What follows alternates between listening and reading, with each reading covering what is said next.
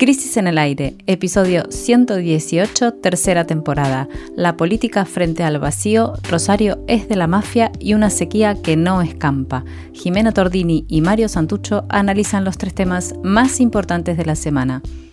Hoy, en el primer bloque de Crisis en el aire, hacemos un balance del año político que termina, la economía entre algodones, una justicia militante y la situación social al borde del colapso. En el segundo bloque viajamos a Rosario en donde un nuevo ataque criminal deja al descubierto la violencia que prolifera sin dique de contención. Por último, recorremos el país para ver cómo afecta el zarpazo de la sequía en todas las provincias y repasamos las deudas ambientales que nos deja el 2022. Bienvenidos a Crisis en el Aire.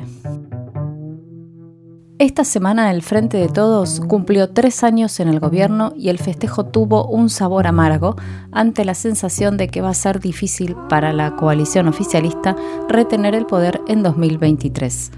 Para muestra basta un botón. El jueves se conoció el índice de precios al consumidor de noviembre, que fue del 4.9%, y en el Ministerio de Economía descorcharon champán aunque el acumulado anual ya sobrepasa cómodamente el 90%. En el primer bloque de nuestro último programa del año vamos a intentar hacer un rápido balance de la coyuntura para entender un poco en dónde estamos y hacia dónde vamos. Em, esta situación ¿no? de la conmemoración de los tres años de gestión fue el miércoles pasado cuando el presidente Alberto Fernández encabezó el acto oficial allí en la Casa Rosada. Fue una ceremonia con poca gente, ¿no? sin figuras políticas de peso. Eh, incluso estaban ausentes los principales ministros de su propio gabinete, el líder del Frente Renovador Sergio Massa, a cargo actualmente de la cartera económica, no estaba, no estaba el ministro del Interior Guado de Pedro, que es como el representante del kirchnerismo en el Poder Ejecutivo. El presidente prometió ponerse al frente del peronismo para conducirlo a una victoria electoral, pero ese anuncio no hizo más que profundizar el vacío dejado por el renunciamiento de Cristina Fernández de Kirchner a cualquier candidatura. Así es, Jimé. La otra noticia relevante esta semana fue el índice de inflación que ya mencionamos al principio, eh, que el Instituto Nacional de Estadísticas y Censo, el INDEC, dio a conocer el jueves y que fue de 4,9%, como decías, eh, el aumento de precios en el mes de noviembre. ¿no? Durante noviembre, el aumento de precios, el, índice de precios del consumidor fue de 4,9%. Y esta será la última medición del año porque el, índice de diciembre se, conoce, se va a conocer recién en enero. O sea que el año cierra con este índice que comparado con el número de inflación de octubre, que había sido de 6,3%, bueno, puede ser visto como un dato alentador porque se entusiasman, digamos, en el gobierno, podría registrar una tendencia a la baja de la inflación y por eso el gobierno y sobre todo el Ministerio de Economía festejó este anuncio. Pero si no se ve la foto, sino que se mira la película, hay varias razones para moderar al menos ese optimismo, ¿no? Primero, ¿Cuánto fue el índice de inflación en noviembre de 2021? Es decir, hace exactamente un año. ¿Cómo estábamos hace un año cuando todavía gobernaba, o sea, cuando también gobernaba el Frente de Todos? Bueno, la respuesta es que era la mitad, es decir, 2,5%.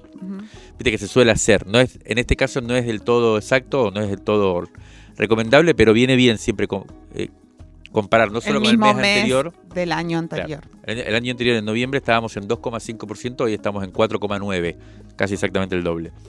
Segundo, si uno toma el índice anualizado, es de 92,4%, lo cual es realmente escandaloso. Recordemos que la inflación que dejó el macrismo durante su último año de gobierno y que nos había escandalizado a todos, en 2019 fue del 53,8%. O sea, 40%, 40 puntos más, ¿no? Estamos hablando de 92,4. Estamos casi, bueno, como decías vos, 40 puntos más. Y tercero, es que los sondeos de las primeras dos semanas de diciembre ya registran, que son informales, por supuesto, y son no, no, no, se pueden tomar como definitivos, pero que van dando, van indicando una tendencia, ya registran nuevamente un alza más allá del 5, incluso dicen más allá del 6%, así que uno podría decir que la tendencia general sigue siendo preocupante y quizás esta fue una baja que después vuelve a, subir. No, no, sé si puede pensarse que es una baja o que empieza una tendencia a la baja permanente. Bueno, le pedimos a nuestro compañero Alejandro Berkovich que nos envíe una especie de balance del año en términos económicos, o más bien la consigna fue cómo analiza él que cierra el 2022 desde el punto de vista económico y la verdad que para nosotros es un lujo contar siempre con su mirada cada vez que lo consultamos, así que le mandamos un saludo y un agradecimiento grande a Berco. Eh, vamos a escucharlo ahora. El año económico cierra marcado por, por dos características, la fragilidad y la incertidumbre. Eh, fragilidad porque el equilibrio precario que consiguió reconstruir Sergio Massa después de la corrida de mitad de año y de una inflación que, se escapaba bien por arriba del 7% mensual, que amenazaba con espiralizarse y que, que incluso había desatado una, un principio de corrida contra los depósitos, es una estabilidad que se, consiguió a fuerza de ceder mucho en la puja distributiva. Eh, se aceptaba desde el gobierno una transferencia gigantesca de ingresos no, equivalente a una devaluación como la que empujaban algunos sectores eh, y el mercado, pero sí eh, parecida en términos de a quién benefició y a quién perjudicó. La escalada de precios de, estos últimos cinco meses eh, fue descomunal, no fue compensada para la mayoría de los salarios ni para las jubilaciones y de hecho tampoco lo fue para los programas sociales, lo cual eh, empieza a emerger como conflictivo esta misma semana después del Mundial. En definitiva, eh, Massa está en una encrucijada porque por un lado, eh, si estabiliza la situación macroeconómica, siente que puede ser candidato presidencial, eh, pero por otro lado, la forma que eligió para recuperar el equilibrio lo puso a tiro de veto o de corrida desde acá hasta que termine la campaña. Si no hay un apoyo cerrado del establishment en torno a su candidatura, lo pueden desestabilizar muy fácil. Lo estábamos escuchando Ale Berkovich haciendo como un cierre del, año económico político, ¿no? Porque todo lo que sucede en un ámbito eh, condiciona, repercute en el otro. Vamos a salir ahora de la dimensión económica y nos vamos a ir hacia el otro gran teatro de operaciones en donde se está jugando la gobernabilidad. Quedó bastante claro las últimas semanas, que es el Poder Judicial. Este jueves, eh, antes de ayer, la Corte Suprema de Justicia de la Nación tomó dos decisiones que volvieron a sacudir el escenario político eh, y mostraron, bueno, claramente su, inclinación opositora. ¿no? Por un lado, eh, confirmó, dejó firme una condena a 13 años de prisión dictada por un tribunal provincial de Jujuy contra la dirigente social Milagro Sala. En esa causa, es una causa que se conoce con el nombre Pibes Villeros, se acusa a Milagro Sala de conformar una asociación ilícita, ¿no? Vuelve a aparecer esta figura para extorsionar a las, a las personas, a los pobres, al, al campo popular que conformaba su organización, la Tupac Amaru. Inmediatamente, a los pocos minutos de que se supo la, condena, el fallo de la Corte, perdón, el gobernador radical, Gerardo Morales, pidió a sus fiscales que envíen a Milagro a una cárcel común, es decir, que la fueran a detener. Esta situación está eh, ahí en el aire desde ayer, cuando, bueno, trascendió que la orden para la detención de Milagro ya estaba dada. Esta fue una causa paradigmática que impulsó el macrismo apenas ganó las elecciones. Esto sucedió entre diciembre del año 2015 y enero de 2016, que comenzó esta andanada criminalizadora de Milagro Sala, en donde en ese momento se le armaron como nueve causas, o, bueno, no me acuerdo exacto el número, pero fue un momento, un shock de, de causas judiciales contra ella. Bueno, esta casi seis años después, ¿no? O más de seis años después, es la que, la que finalmente la lleva a una condena a prisión que está firme. Y bueno, aunque públicamente el oficialismo, algunos actores del oficialismo consideraron que se trata de un proceso especialmente arbitrario, bueno, también queda claro que no parece tener a la mano ninguna herramienta para reparar ¿no? la, la injusticia, la persecución, la criminalización.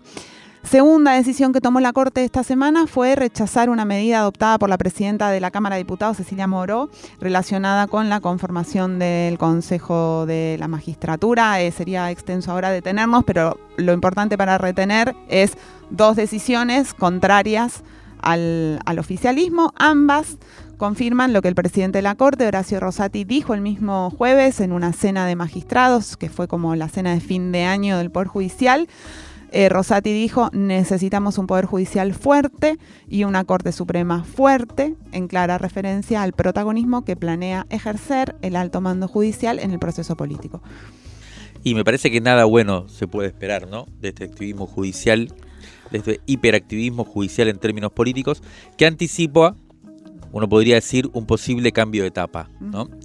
En cierto modo, lo que percibe el establishment local, y en este caso el Poder Judicial el alto mando del Poder Judicial es parte, claro, de este establishment, es que en 2023 se prepara una nueva alternancia en el Poder Ejecutivo como en 2015 y como en 2019, esta vez con el posible retorno de Juntos por el Cambio al gobierno. La gran pregunta es qué sector de la coalición opositora terminará imponiéndose en la disputa interna, o por lo menos, no sé si es la gran pregunta, pero es una de las preguntas que quedan en el tintero este año, ¿no? Eh, a fin de año. Pareciera que el candidato más moderado, el jefe de gobierno Horacio Rodríguez Larreta, llega a fin de año en una mejor posición, no solo porque está bien ubicado en las encuestas, porque también hay otros candidatos y candidatas que están bien ubicados en las encuestas que son parte de Juntos por el Cambio, sino también y sobre todo por el desarrollo del, armado que está llevando adelante. De, de, hecho, ayer viernes reunió a dirigentes de todo el país aquí en Costa de Salguero, en la capital federal, en una clara demostración de fuerzas con epicentro o, lo que mostró, tiene epicentro en la provincia de Buenos Aires, ¿no? con, intendentes y, figuras políticas de diferentes municipios del conurbano y del interior de la provincia. Sin embargo, tiene tres grandes desafíos la reta que resolver para poner finalmente imponerse en la interna de Juntos por, por el Cambio. Por un lado, nada menor, debe desplazar de la jefatura política de, de la coalición opositora al que hasta ahora viene siendo su jefe, Mauricio Macri, que no parece querer cederle la conducción del proyecto a la reta. Es muy difícil que Macri sea candidato, yo creo por lo menos, pero podría apoyar a Patricia Bullrich, que también es una de las que aparece con mucha proyección en las encuestas por estos días.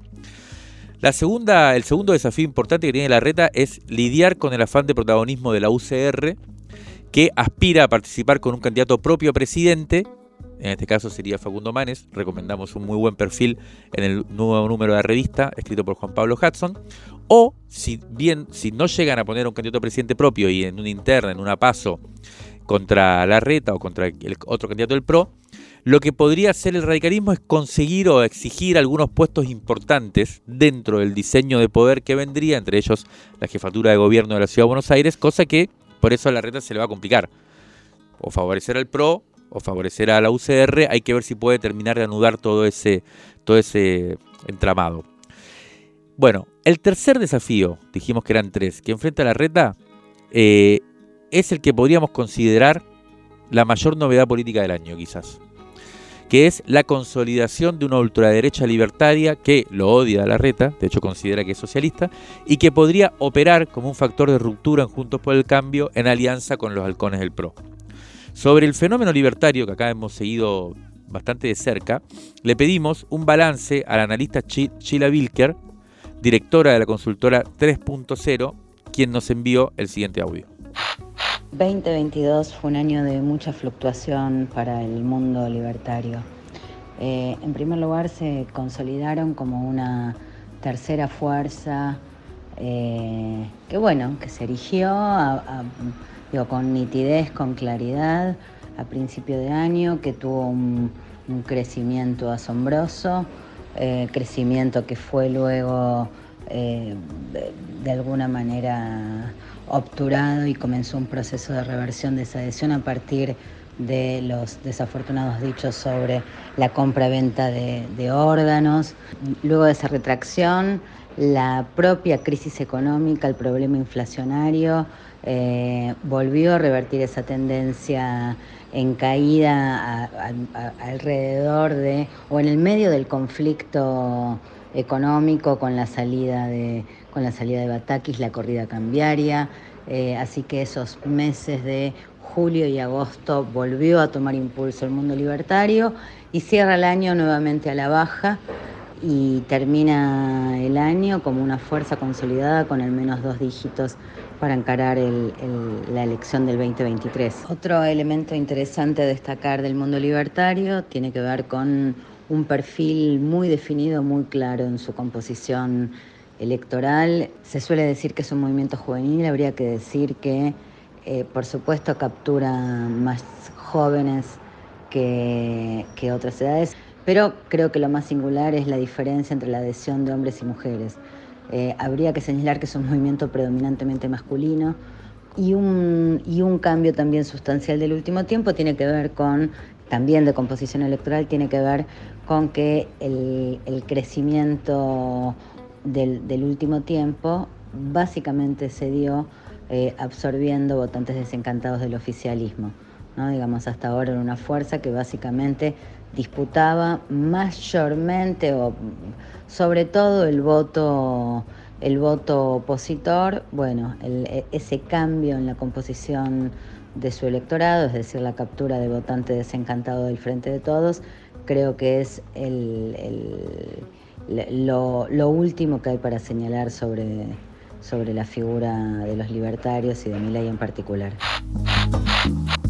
Estábamos escuchando a Sheila Wilker, ella es eh, directora, una consultora 3.0 que se dedica, bueno, al, estudio de la opinión pública, ¿no? Y a tratar de, bueno, entender un poco conversando con la gente eh, qué explica determinados fenómenos que se ven en la superficie del sistema político. Eh, de todo lo que planteaba, que, era un montón, bueno, creo que, nos quedamos ¿no? con, lo que, con lo que ella señalaba al final respecto a que de cuál descontento está eh, acumulando para sí el sector libertario y ya, eh, bueno, lo que ella está planteando ahí, ¿no? Está, está también eh, brevando en la desilusión con el proyecto oficialista, ¿no?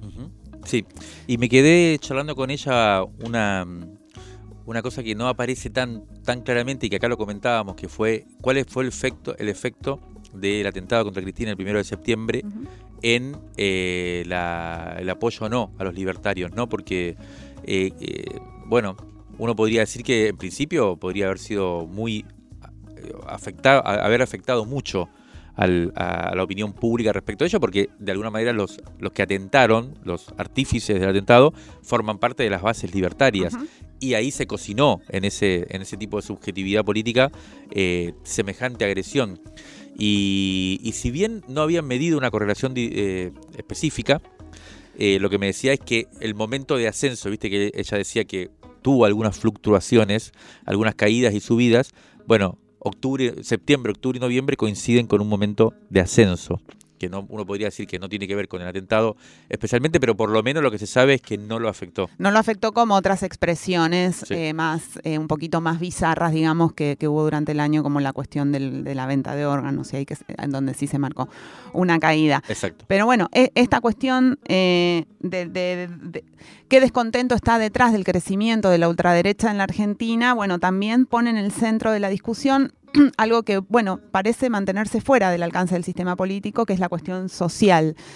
Eh, y ahí pensábamos, ¿no? A, modo de balance del año, que pareciera ser que el verdadero consenso nacional fuera que la exclusión y la precariedad son algo natural, ¿no? Que no tienen otro destino que expandirse y pareciera este, que se ha instalado este clima de no hay otra. Es así, estas son las condiciones de la vida nacional, es que hay un núcleo de exclusión, de precariedad que va a estar siempre ahí. Eso, por supuesto, para nosotros es la principal mala noticia que nos deja este año que termina. Estuvimos conversando con nuestra compañera Paula Valmedina. Eh, sobre esta cuestión y bueno, le pedimos que, nos comparta sus, sensaciones, sus impresiones sobre esto. Nos envió eh, un audio que vamos a escuchar ahora.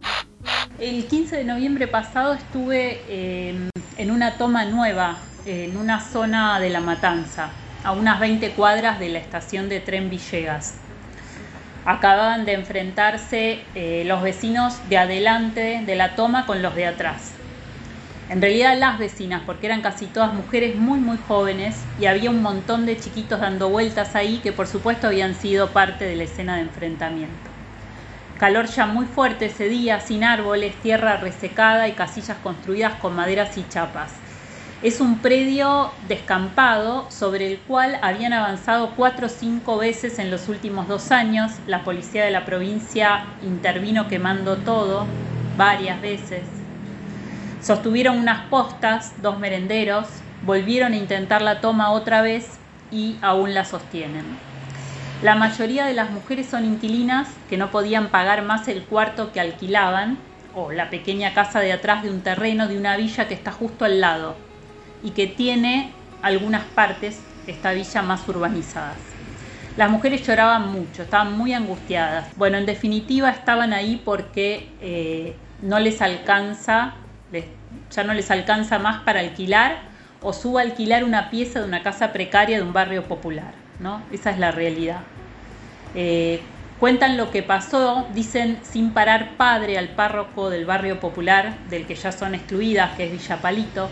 Le dicen tantas veces padre que pienso que eso las tranquilizaba, la sola posibilidad de enunciar esta palabra, aunque es evidente que la orfandad que viven es extrema. Es evidente que el trabajo que tienen es informal, ocasional, de bajísimos ingresos, que no hay espacios de infancia accesibles. Bueno, en realidad no hay nada. Me vuelvo en tren ese día, lo espero 45 minutos porque están arreglando las vías, me cuentan ahí hace tiempo. Pero la señora que espera justo al lado me cuenta que en realidad está desde las 3 de la tarde, el tren llega 4 y media. Ella estaba llevando al neurólogo al hijo, al churruco, al churruca, que tendría 4 o 5 años. Decía que seguramente ya no los iban a atender. El tren que llega eh, finalmente está en buen estado y a esa hora viajamos sentadas. Bueno, lo que quiero decir es que no cuento la historia de una baldosa de la Argentina. Creo que hay una nueva caída social más profunda y un deterioro que de tan prolongado produce una ruptura.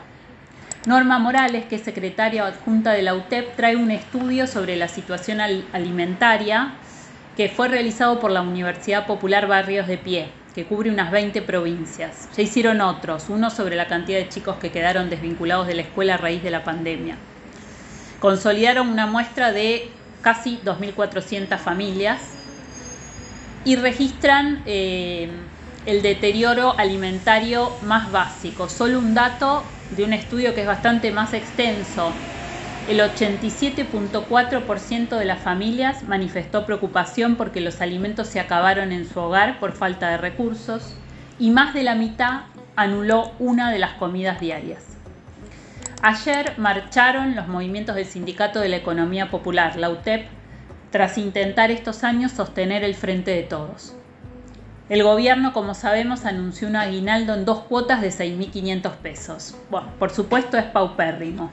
Lo más central del 2022 son las tendencias que continúan, el deterioro del salario real y los cambios de la composición ocupacional, es decir, crecen los trabajos sin derechos que vía informalidad y vía no registro ya superan a los empleos registrados. Es insólito ver al mismo tiempo cómo en informes de gobierno afirman lo digo textual, una sostenida tendencia expansiva que se viene manifestando desde hace más de un año y medio. Se refieren al crecimiento del empleo, sin decir que crecen los trabajos desprotegidos en medio de un escenario de pauperización generalizada de los ingresos. Bueno, demoledor, como decíamos, el audio de Paula, por eh, describiendo muy bien, Paula Valmedina, la situación social en el cierre de año. Eh, y eh, habría que cerrar, nos quedamos sin tiempo, pero habría que cerrar con el, otro principal dato de este mes, por lo menos, y que va a condicionar, creemos, todo el año 2023, que es el renunciamiento de Cristina Fernández de Kirchner a ser candidata en el año electoral que viene, lo cual eh, genera una situación bastante compleja. ¿no? Se suele decir que la política le tiene terror al vacío, y efectivamente se estamos viendo cómo en, muchos sectores, específicamente el peronismo, hay una especie de horror, ¿no? Vacui, mm. que mm, ante este renunciamiento que dejó eh, eh, imprevisto, ¿no? ¿no? estaba en los cálculos de la mayoría y dejó eh, en una situación bastante compleja al peronismo que tiene que discutir en un momento como este, ante un gobierno que a todas luces no ha sido lo que se esperaba, por lo menos por parte del, oficialismo, ante una situación de electoral sin su principal líder en las boletas y eh, con un desafío que consiste en ver cómo puede relanzar algún ciclo político eh, posible. Frente a eso aparecen ya algunos candidatos que empiezan a posicionarse, sobre todo Juan Mansur, que esta, esta semana medio que se lanzó. Todo el mundo empieza a hablar también de Sergio Massa como un posible presidenciable. Todo esto en el marco de, lo que podría ser el peronismo más conservador o, moderado. Eh, y también se prepara desde el kirchnerismo la idea de una renovación eh, en torno a figuras como Axel Kicillof o Guado de Pedro, pero es todo por ahora una incertidumbre grande que habrá que ver eh, que retomaremos el año que viene, porque también es cierto que no hay que comerse los amagues de los años pares para pensar en la cuestión electoral en Argentina. Válvulas de papel, aire, podcast y transmisor. Crisis en el aire. Revista Sonora Transmedial.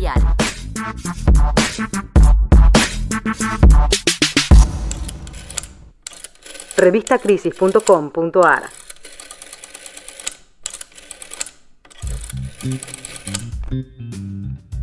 El lunes a la madrugada fue baleada la fachada del canal de televisión rosarino Televisión Litoral. Esta agresión fue acompañada con una amenaza escrita. Así culmina el año en el que en la ciudad hubo 274 homicidios, allí donde la violencia letal parece ser imparable. En este segundo bloque de Crisis en el Aire nos preguntamos qué pasa con la violencia social entre la displicencia y la complicidad estatal.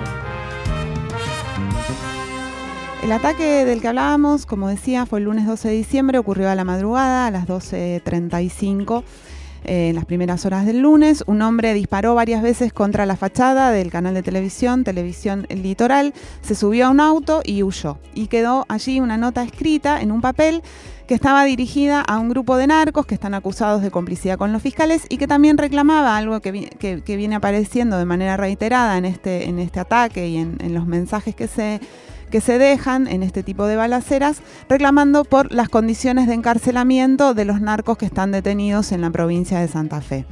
La nota culmina en modo de firma con, una expresión que es la mafia con la mafia no se jode que también son palabras que se vienen repitiendo. De hecho, en octubre había habido un episodio similar eh, de una amenaza dejada en el, edificio en Rosario del canal de televisión Telefe, que también culminaba con esta, con esta expresión. El hecho, bueno, además de haber ocurrido esta semana, lo traemos porque funciona como postal de cierre de año. La violencia está desparramada en la calle. Este tipo de balaceras se estuvieron repitiendo todo el año en la ciudad de, Rosario y la impotencia estatal para intervenir de manera más o menos eficaz, bueno, queda como, como nota final de este 2022. Está a la vista. Y lo que sucede en Rosario tiene, tiene muchas aristas, por supuesto. Eh, viene ya de varios años atrás. Eh, pero si le entramos a, los números, la situación es realmente impactante y este año alcanzó niveles eh, realmente preocupantes. ¿no? Vamos a comentar algunas cifras que son información oficial, están recopiladas por el Observatorio de Seguridad Pública de Santa Fe, que depende del Ministerio de Seguridad Provincial. Eh, vos ya dijiste, Jime, que este año 274 personas fueron asesinadas en Rosario. Es la cantidad de crímenes más altas desde 2013, cuando hubo 264 asesinatos. O sea que es mayor sí. que, el, que en el 2013, que había sido el, último año con, un pico de asesinatos. Según el informe del observatorio, se percibe una tendencia creciente que se mantiene de forma sostenida desde comienzos del 2019. Y para poner esta cifra en proporción, hay que decir que la tasa de homicidios de Rosario está en este momento arriba de 20 cada 100.000 habitantes, mientras que para comparar, la de la provincia de Buenos Aires en 2021 fue de 4,69. O sea, cinco veces. Cinco veces más, claro. Sí, sí, casi sí, entre cuatro y cinco veces más. Eh, este es el dato que realmente se toma como relevante, ¿no? Que es la cantidad de. que es la tasa, ¿no? Básicamente, eh, una tasa de 20 es realmente muy, muy, muy alto en la Argentina y en, en la región en general también. Sí, sí. ¿Quiénes son estas personas que son asesinadas? Siempre, según el informe, en su mayoría son varones y la mitad tenían entre 15 y 29 años al ser asesinados. O sea, jóvenes, ¿no? Eh, y, y siete de cada diez de esos homicidios son atribuibles a las organizaciones criminales, criminales. Esto es relevante porque en la mayoría de las ciudades la proporción es inversa, es decir, la mayor parte de los homicidios ocurren por conflictos entre las personas o en intentos de robo. ¿no? En este caso, eh, siete de cada diez son eh, hechos, asesinatos cometidos por organizaciones criminales, por lo que ellos mismos se autodenominan como la mafia. Otro dato va en la misma que va en la misma dirección, dice que el 75% de los homicidios de toda la provincia fueron caracterizados como planificados. Así, las cosas, eh, la cuestión es cómo pensar lo que pasa en Rosario y cómo conectarlo con otras emergencias de este tipo de violencia, como la que viene apareciendo hace algunos años en el norte de la provincia de Buenos Aires, donde también aparece eh, las organizaciones narcos eh, en varios momentos, ¿no? con varios eh, epifenómenos, digamos, que dan cuenta de una aparición o, o- o enraiciamiento de, de las organizaciones narcos ahí en el territorio del conurbano norte. Y le pedimos a Juan Pablo Hudson, integrante del colectivo editorial de Crisis, que viene investigando estas dinámicas, él es rosarino, hace mucho tiempo, conoce bien la trama rosarina y últimamente estuvo investigando acá eh, lo que sucede en, en el conurbano, en la zona norte del conurbano, que nos eh, entregue algunos apuntes para pensar eh, cómo fue la situación este año en estos territorios y vamos a escucharlo. Un balance sobre la violencia social en este 2022 en Argentina necesariamente debe incluir la pregunta sobre si en los grandes centros urbanos que protagonizan el avance de la violencia letal o altamente lesiva, no estamos próximos a cruzar un umbral que nos deposite en un nuevo estadio muy difícil, muy complicado. Las balaceras a los grandes eh, medios de comunicación de Rosario, son una muestra de ello. También en Rosario las amenazas de las bandas contra el poder penitenciario, contra la propia policía y contra el poder judicial son un ejemplo. Y las denuncias contra el poder político y el poder judicial por su connivencia en la regulación y el avance de los mercados ilícitos. La pregunta sigue siendo, ¿Rosario es una anomalía o Rosario es el horizonte hacia donde van los grandes centros urbanos de nuestro país?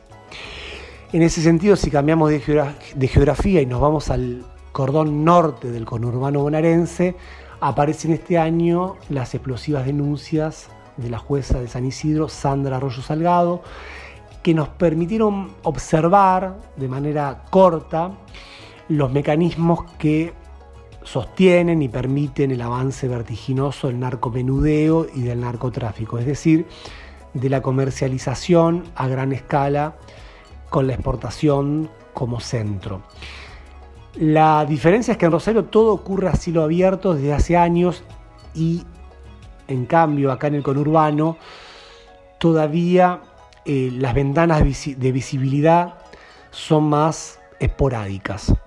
Yo sumaría una segunda dimensión y que tiene que ver con una pregunta que cada vez queda más anacrónica y es por qué a pesar del avance de la pobreza y de la indigencia y de las desigualdades, los barrios populares no estallan. Pero si uno observa que en Rosario, aún faltando 15 días para terminar el año, ya se superó el récord histórico de homicidios con epicentro en los barrios populares, a lo que se suman las balaceras sistemáticas a hogares, a instituciones y a comercios, bueno, uno puede concluir que los barrios ya están estallados y que están estallando, solo que es un tipo de estallido que se aleja del imaginario más habitual que tenemos, muy ligado a lo que ocurrió a principios de siglo, en el 2001 y en el 2002. Yo sumaría finalmente el intento de asesinato, la pregunta sobre si el intento de asesinato de Cristina Fernández de Kirchner, la vicepresidenta, fue una excepcionalidad o si debemos sumar ese tipo de violencia política al repertorio de tipos de violencia en nuestro país. Estábamos escuchando a Juan Pablo Hudson dar un sintetizar, digamos, algunas claves para leer eh, la cuestión de la violencia social, ¿no? Así como en el primer bloque hicimos el resumen del sistema político, eh, pensábamos en, este momento del programa para, para, dejarnos anotadas algunas discusiones también para el año que viene, en el cual se van a conmemorar los 40 años del comienzo de la vuelta a la democracia en nuestro país. Eh, y, donde está como en el corazón, no es como el elefante en la habitación, ¿no? Es que, es que está pasando con estas expresiones de una violencia letal en, la Argentina y, la dificultad, eh, la clara dificultad del Estado para hacer algo con eso. Eh, y que también nos trae la pregunta sobre cómo pensarlo ¿no? desde, desde, los espacios transformadores. Y ahí, bueno, este año estuvimos también ¿no? participando de, algunas experiencias de pensamiento, como fue, por ejemplo, Ciudades sin Miedo, que se hizo en, la ciudad de Rosario. Eh, donde, bueno, donde aparece fuertemente ¿no? el, desafío político que, que qué es necesario asumir colectivamente para pensar eh, qué hacemos con todas estas cosas que están pasando ya salió el número 55 de Revista Crisis. A 40 años del retorno de la democracia, hoy nos volvemos a ilusionar. Juan Pablo Hudson le saca la ficha a Facundo Manes, el ultra del centro. Jimena Tordini entrevista a Mitre y Ginás luego del batacazo de la película. Los enclaves bananeros del país por Nicolás Perrupato. Natalia Gelos se mete en el inquietante mundo de la clonación de caballos de polo. Y mucho más. Todo sobre la boda entre el gobierno argentino y el FMI según Berkovich. Mario Santucho viajó a Brasil y nos cuenta lo que le espera a Lula. Suscríbete y te la mandamos sin costo de envío a todo el país. Crisis, una revista que te queda. Pedila ahora mismo en la tienda de revistacrisis.com.ar. Rescate emotivo, un diamante impreso en una crisis, 1973-2021. Crisis 57, enero de 1988. La revista entrevista al joven sindicalista Luis Ignacio Lula da Silva, quien se presenta como candidato a presidente luego de la extensa dictadura militar.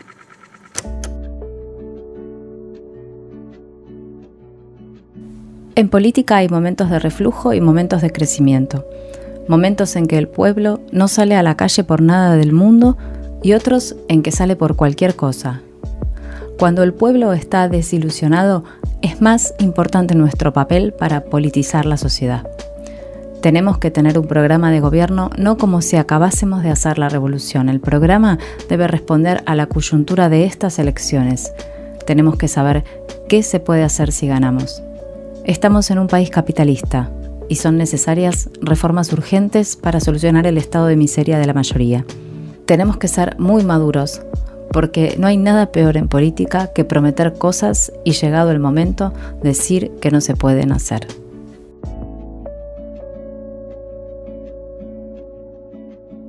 El próximo primero de enero, Lula asumirá su tercer mandato como presidente de Brasil. La cosecha de trigo va llegando a su fin y será alrededor de un 40% menor que la del año pasado.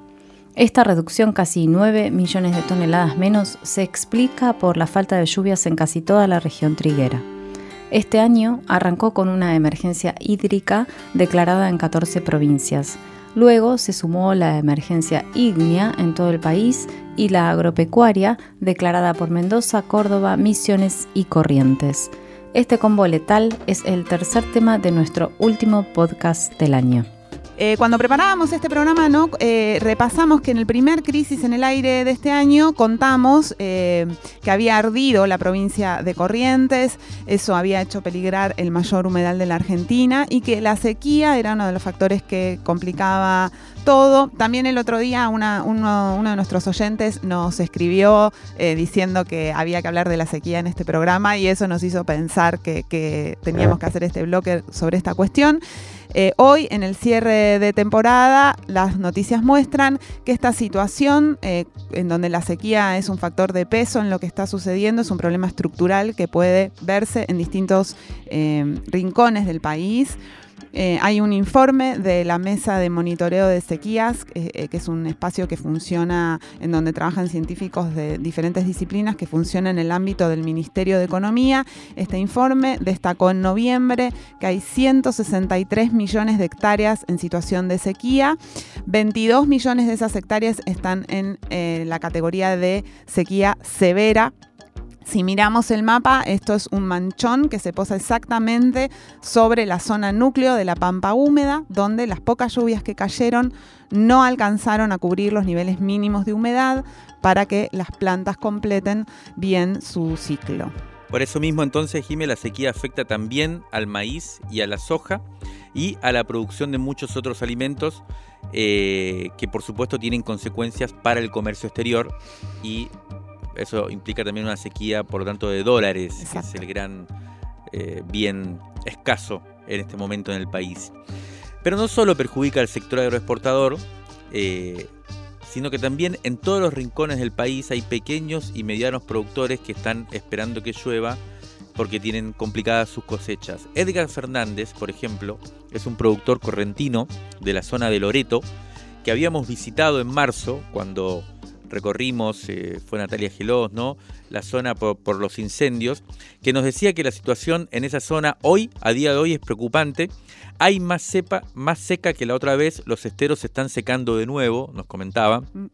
En aquel momento fuimos precisamente por los tremendos incendios que, hubieron. ¿no?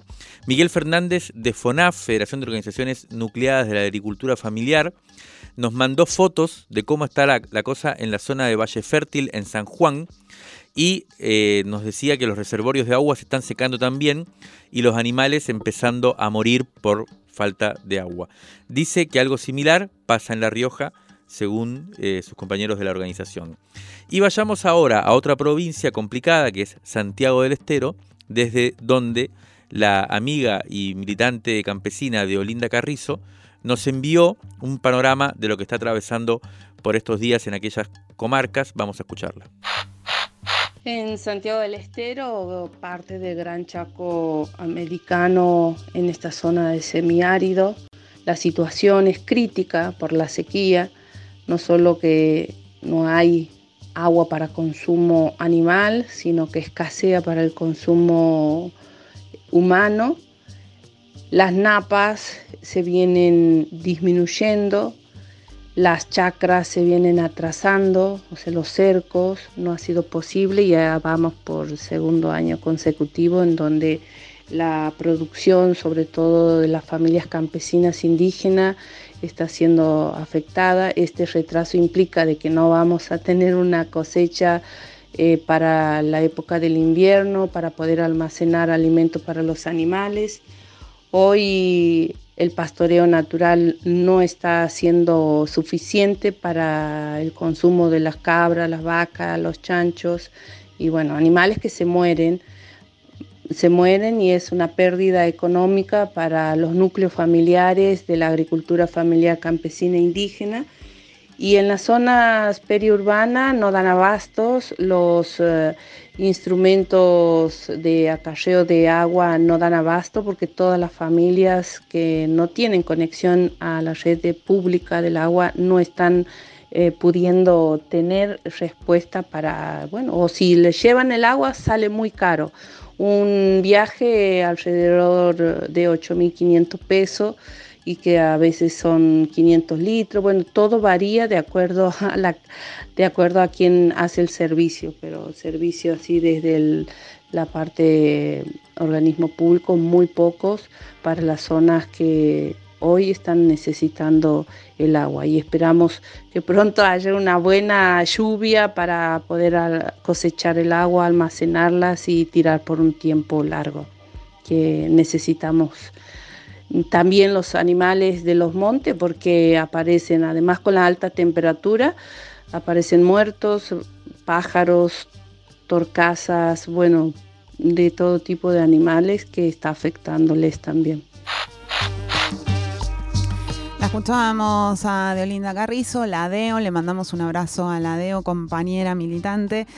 Eh, hablar de la, combinación, ¿no? En cómo afecta la sequía a, todos los a todos los habitantes de la tierra, digamos, ¿no? A, las familias, a los animales, a, las plantas y la falta de agua. Eh, que también afecta a las personas, ¿no? La falta de agua para, tomar, para cocinar, para, para todo. Estas situaciones en Santiago del Estero, si nos trasladamos hacia la provincia de Salta, la situación no está mejor. Esta semana también se conoció un informe de acceso al agua en comunidades indígenas y criollas del municipio de Rivadavia, en Banda Norte Salta, que también contabiliza al menos 18 comunidades originarias con graves dificultades para acceder al agua. Eh, y también, bueno, subraya la situación particular que están atravesando los pueblos originarios en la Argentina, ¿no? Uno de los grupos más eh, afuera de, de condiciones eh, dignas de vida. Si nos vamos hacia la, provincia de Formosa, también justo en este número de la revista Crisis publicamos una nota de nuestro compañero Nicolás Perrupato sobre la producción de la banana en la provincia de Formosa, donde también aparece allí muy fuerte que hace tres años que la situación está cada vez peor porque el agua es cada vez más un bien escaso en esa zona del país.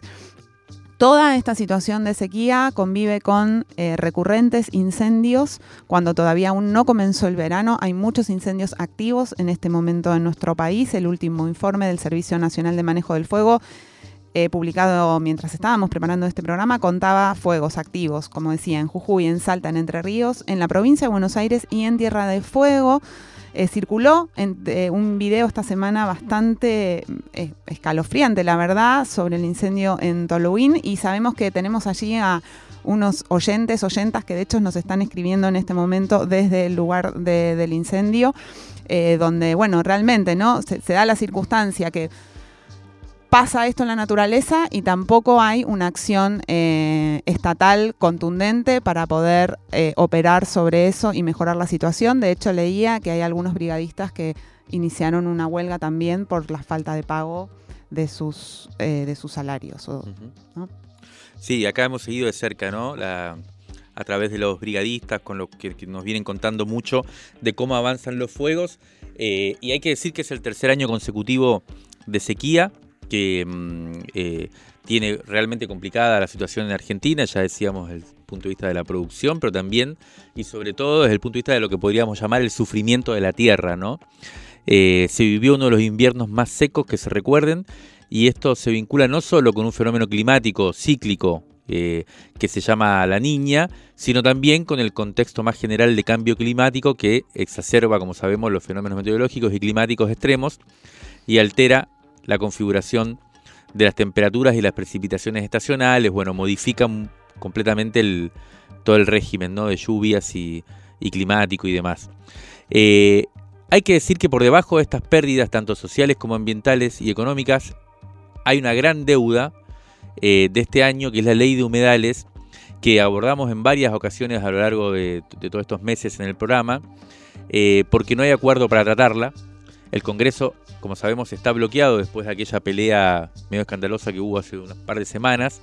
Parece que se terminan las sesiones, o sea, se terminan las sesiones ordinarias y parece que no vuelve a funcionar el Congreso. Eso ah, todo parece indicar eh, a lo que va del año, así que habrá que esperar hasta 2023 eh, eh, para, ver si la ley de humedales volverá a ser tratada o, aprobada. Un reclamo muy importante de las asociaciones, organizaciones ambientales y territoriales. Pero como es un año electoral, eh, es difícil que no volvamos a ilusionar.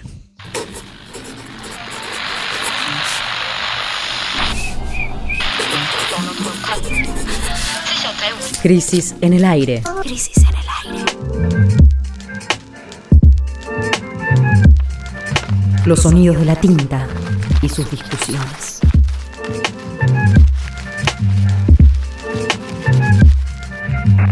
revistacrisis.com.ar